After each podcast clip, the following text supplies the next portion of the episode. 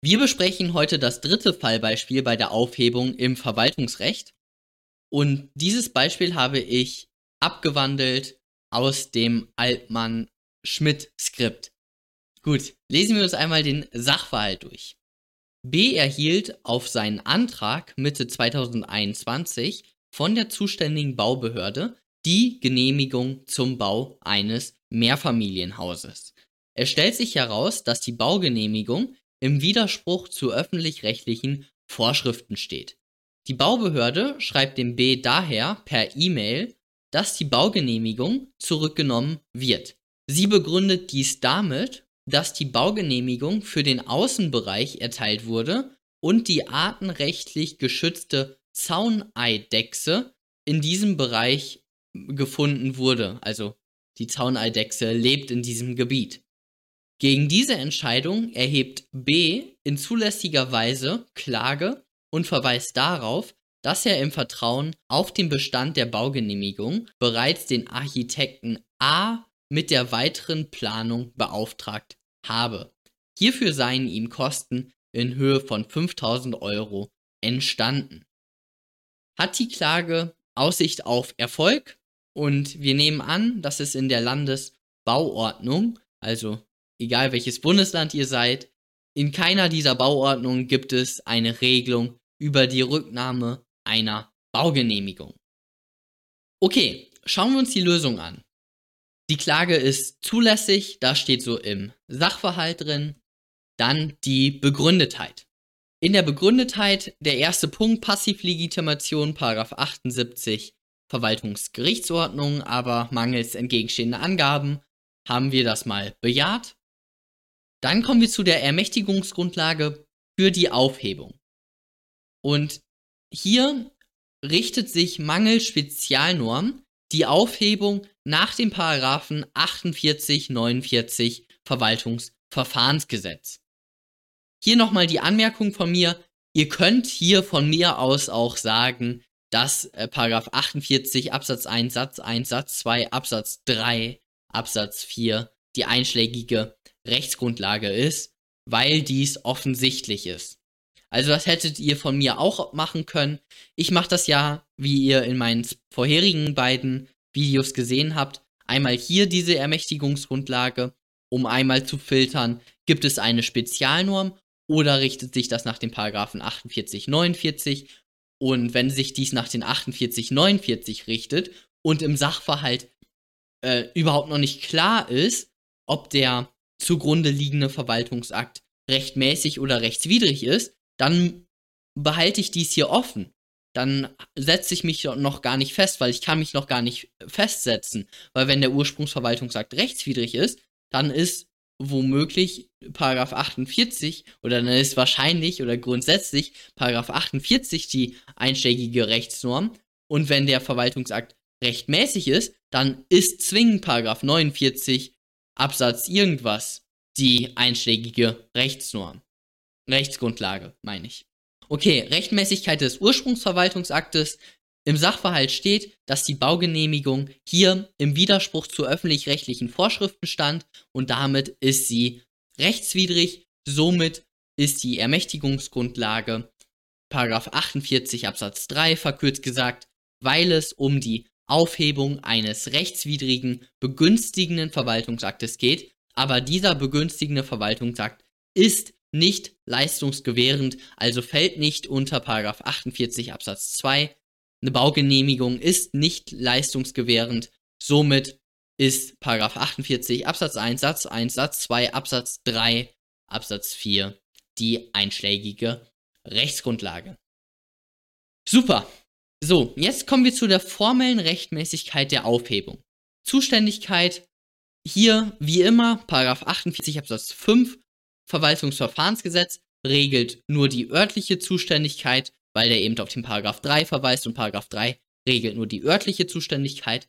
Allerdings ist es sinnvoll, dass die Behörde, die für den Ausgangsverwaltungsakt zuständig war, jetzt auch für die Aufhebung dieses Verwaltungsaktes zuständig ist. Diese Definition müsst ihr ja kennen und dann schreibt ihr, laut Sachverhalt war die Baubehörde für den Ursprungsverwaltungsakt zuständig. somit ist sie auch für die Aufhebung zuständig. Eine saubere Subsumption. Super.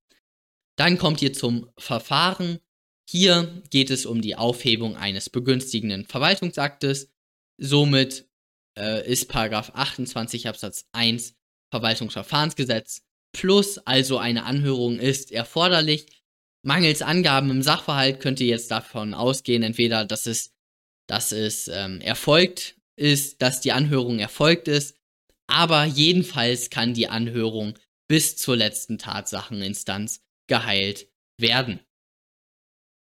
Okay, und jetzt kommen wir zum Problem oder ein kleinen Problem, was ich hier eingebaut habe, nämlich zu der Form. Paragraph 68 Absatz 3 Baibo, das könnt ihr ja jetzt nicht wissen. Also das ist ein bisschen fies von mir. Ich weiß auch nicht, ob das in den anderen Bundesländern so ist. Okay, in Bayern ist es jetzt, ist es jetzt so, da steht in Artikel 68 Absatz 3 Baibo, Bayerische Bauordnung, dass die Baugenehmigung schriftlich zu erteilen ist. Daher ist die, die Baugenehmigung schriftlich zu erteilen und als Actus Contrarius bedarf daher auch die Aufhebung der Schriftform. Das war dieses, ja, dieses kleine Problem im Sachverhalt, was ich eingebaut habe. Nämlich hier wurde die Aufhebung per E-Mail bekannt gegeben. Und E-Mail ist keine Schriftform. Daher ist die Aufhebung hier formell rechtswidrig, weil die Form nicht eingehalten wurde. So, ich, ich weiß, das war jetzt ein bisschen fies mit dem Artikel 68 Absatz 3 Bayerische Bauordnung, äh, aber ich denke doch mal, dass das in den anderen Bundesländern auch so ist mit der Schriftform. Ja, also, und wenn nicht, dann wisst ihr das jetzt. Ähm, und jedenfalls, ihr müsst hier drauf achten. Also, das war hier ein Problem. Wenn ihr das erkannt habt, dann super. Okay, und dann kommen wir zu der materiellen Rechtmäßigkeit. Materielle Rechtmäßigkeit, Tatbestand, Rechtsfolge. Tatbestand ist hier erfüllt, Verwaltungsakt liegt vor, der Verwaltungsakt ist rechtswidrig, der Verwaltungsakt ist begünstigend und nicht leistungsgewährend. Die Rücknahmefrist ist mangels entgegenstehender Angaben auch als eingehalten zu erachten und daher Tatbestand plus. Wir kommen zum Ermessen. Hier schreibt ihr wieder, das Ermessen folgt aus unserer allgemeinen Ermächtigungsgrundlage, dem Paragraphen 48 Absatz 1 Satz 1 Verwaltungsverfahrensgesetz. Dieses Ermessen aus Absatz 1 Satz 1 wird nicht durch den Paragraph 48 Absatz 3 Verwaltungsverfahrensgesetz eingeschränkt. Warum schreibt ihr das? Weil das ja anders im Absatz 2 ist.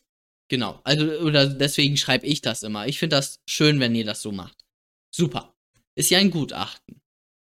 So, zu prüfen ist jetzt also, ob die Behörde die gesetzlichen Grenzen des, Erme des Ermessens überschritten hat. Paragraph 114 Absatz 1 VWGO die Ermessensfehlerlehre. Hier kommt als Ermessensfehler nur ein Ermessensfehlgebrauch in Betracht.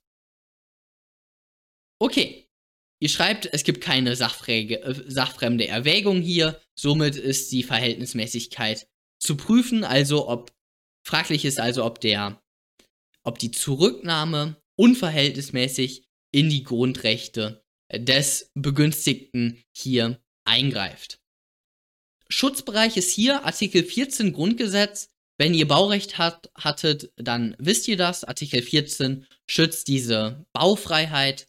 Dann ist hier ein, liegt hier ein Eingriff vor, ein klassischer Eingriff. Und dann kommen wir zu der Rechtfertigung. Schranke ist hier eine einfache Inhalts- und Schrankenbestimmung, weil es geht ja nicht um die Entziehung des Eigentums. Und somit kommen wir dann zu den Schrankenschranken. Ihr könnt natürlich noch bei der Schranke schreiben, dass hier das Verwaltungsverfahrensgesetz ein verfassungsgemäßes, eine verfassungsgemäße Schranke ist. Okay, dann Schrankenschranken. Insbesondere jetzt die Verhältnismäßigkeit. Legitimer Zweck gibt's hier viele. Es gibt hier einmal natürlich den Zweck von Paragraph 48, nämlich die Gesetzesmäßigkeit der Verwaltung, Rechtsstaatsprinzip. Wir wollen keine rechtswidrigen Verwaltungsakte. Super. Aber, und das ist hier noch eine Lehre dieses Falles, ihr dürft hier auch die Erwägung des Fachrechts hin hinzuziehen. Also, das Baurecht möchte nicht, dass der Außenbereich bebaut wird. Das lernt ihr auch im Baurecht mit dem Paragraph äh, 35 BauGB. Da äh, dieser Außenbereich soll möglichst freigehalten werden. Und zudem führt die Behörde sogar noch diese Zauneidechse an. Das ist natürlich noch eine Erwägung aus Artikel 20a Grundgesetz mit Tierschutz. Und vielleicht gibt es die auch noch im Fachrecht. Also vielleicht kann man das, da noch auch irgendwie was im, in, in der BIBO oder in dem Baugesetzbuch finden zum Tierschutz. Keine Ahnung. Weiß ich jetzt nicht aus dem Kopf. Ist das geeignet, also zweckförderlich im weitesten Sinne? Ja. Ähm, ist das erforderlich? Ja. Hier müsst ihr natürlich noch ein paar Beispiele bringen, ob nicht ein gleichwirksames, milderes Mittel vorliegt. Und dann kommen wir zu der Angemessenheit. Also fraglich ist, ob die Schwere des Eingriffs zum angestrebten Erfolg erkennbar außer Verhältnis steht. Und das ist hier jetzt zu problematisieren, weil der Begünstigte führt ja hier an, hey, ich habe äh, 5000 Euro waren es, glaube ich, für meine Architektin ausgegeben. Und jetzt ist die Frage, ja, okay, also der hat hier Geld ausgegeben, er hat hier Vermögensdispositionen getroffen. Ist der Vertrauensschutz bei 48 Absatz 3 Verwaltungsverfahrensgesetz zu berücksichtigen? So, das ist die Frage. Ähm, das Altmann-Schmidt-Skript äh, führt dieses Problem schon hier beim Ermessen an. Ich habe in meinem Video, habe ich das auch hier gemacht, aber anscheinend könnt ihr das auch schon hier beim Ermessen machen. Also, ähm, okay, wie ihr wollt. Also ihr könnt das schon äh, vorher machen oder ihr macht es hier spätestens in der Angemessenheit. Super.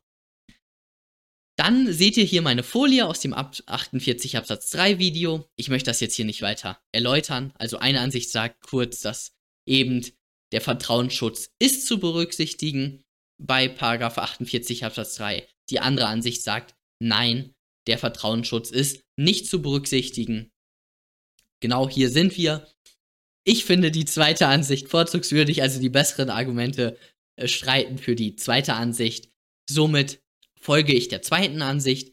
Daher ist der Vertrauensschutz nicht zu berücksichtigen.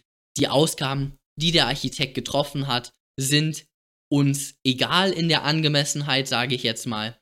Und daher, wenn es schon diese, diesen Vertrauensschutz nicht gibt beim Ermessen, wenn es den nicht auf der Kontraseite, Kontrarücknahme zu berücksichtigen ist, der Vertrauensschutz, ja dann, ähm, ja, ich will jetzt nicht sagen, ja, dann spricht immer alles für die Rücknahme. Bestimmt gibt es irgendeinen Ausnahmefall. Aber dann spricht jedenfalls das Gesetzesmäßigkeitsprinzip für eine Rücknahme. Und ich würde sogar sagen, selbst wenn wir der ersten Ansicht folgen würden und sagen, ja, der Vertrauensschutz ist zu berücksichtigen, dann würde ich, also ich persönlich, andere Ansicht vertretbar, würde ich sogar sagen, dass die besseren Argumente immer noch für die Rücknahme sprechen, weil wir haben hier nicht nur die Gesetzesmäßigkeit aus 48 ähm, also aus dem ganzen Paragraphen 48, der ja Rechtsstaatsprinzip, der möchte, wir möchten keine rechtswidrigen Verwaltungsakte. Der, es gibt auch noch den Tierschutz mit der Zauneidechse und die Erwägung aus dem Fachrecht, dass der Außenbereich nicht bebaut werden soll. Also das sind drei starke Argumente, die für die Rücknahme sprechen und eben, wenn wir die erste Ansicht zugrunde gelegt hätten, dann würden eben nur diese 5000 Euro Vertrauensschutz würden auf der Kontraseite stehen. Also, ja, genau. Okay, ihr wisst, was ich meine. Das Ergebnis ist hier, dass die Zurücknahme verhältnismäßig ist. Also, es greift nicht unverhältnismäßig in Artikel 14 Grundgesetz ein.